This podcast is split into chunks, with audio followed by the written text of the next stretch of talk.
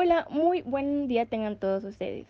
En esta ocasión nos acompañarán tres grandes poetas. A lo largo de esta transmisión nos irán contando un poco sobre ellos, sobre su vida, sobre su trayectoria y nos pondrá, bueno, y nos expondrán un poco sobre sus poemas. Los poetas que nos acompañarán el día de hoy es Pablo Neruda, Gabriela Mistral y Rubén Darío. Bueno, Gabriela, bienvenida. Cuéntanos un poco sobre ti, tu trayectoria, tus inspiraciones, tu camino. Bueno, pues es un placer estar aquí. Mi nombre es Lucila de María del Perpetuo Socorro Godoy Alcayaga, conocida como Gabriela Mistral. Nací el 7 de abril del año de 1889 en Vicuña, Chile. En el transcurso del tiempo me convertí en una profesora en diferentes escuelas. Después fui una persona muy importante pensadora en escuelas públicas. Llegué a participar en la reforma del sistema educacional mexicano a partir de la década de 1920. Más adelante gané un premio Nobel en el año 1945. Un año después conocí a la gran Doris Dana en 1946, quien era receptora, portavoz y albacea. Ella me ayudó a abrir camino y a convertirme en lo que soy.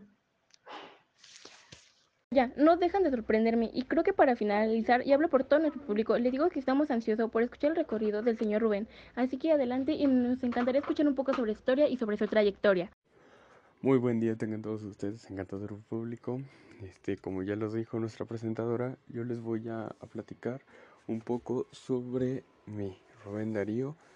Este, nací un 18 de enero de 1867 Fui un gran poeta, periodista y diplomático nicaragüense.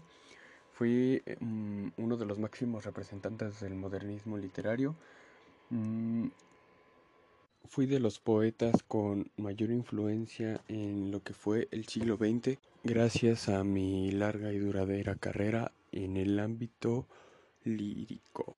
Gracias a esto, hoy en día soy llamado príncipe de las letras castellanas. Y sorprendente, continuamos con nuestra pequeña sección llamada Deleitémonos de Poesía, que en lo personal es una de mis favoritas, ya que es el momento en el que todos los poemas y todo lo que han escrito nos llegan realmente en nuestro corazón y nos transmiten de verdad demasiadas cosas. Entonces les digo, estamos de verdadmente ansioso eh, y bueno, este, comencemos ahora sí eh, con nuestros grandes autores que nos presentarán algunas de sus obras. Así que deleitémonos de poesía. Pues bueno, es un placer para mí compartirles dos poemas míos, de muchos, y uno de ellos es el de riqueza. Tengo la dicha fiel y la dicha perdida, la una como rosa, la otra como espina. De lo que me robaron no fui desposeída tengo la dicha fiel y la dicha perdida. Estoy rica de púrpura y de melancolía. Ay, qué amante es la rosa y qué amada la espina. Como el doble contorno de dos frutos mellizos, tengo la dicha fiel y la dicha perdida. Apegado a mí, peñoncito de mi carne que en mis entrañas tejí, peñoncito tembloroso, duérmete apegado a mí. La perdiz duerme en el trigo, escuchándola latir. No te turbes por aliento, duérmete pegado a mí. Lo que todo lo he perdido, ahora tiemblo hasta el dormir. No resbales de mi pecho, duérmete apegado a mí. Muchas gracias por esta oportunidad de expresar algunos de nuestros grandes escritos. Yo, Rubén Darío, me, pues me gustaría expresarles uno titulado De otoño. De otoño.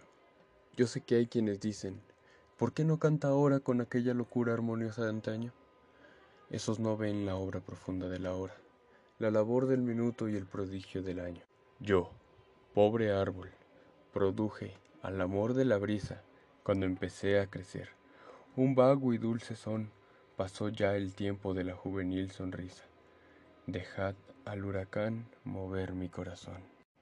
El siguiente poema que les voy a presentar lleva por título España y espero que lo disfruten tanto como yo.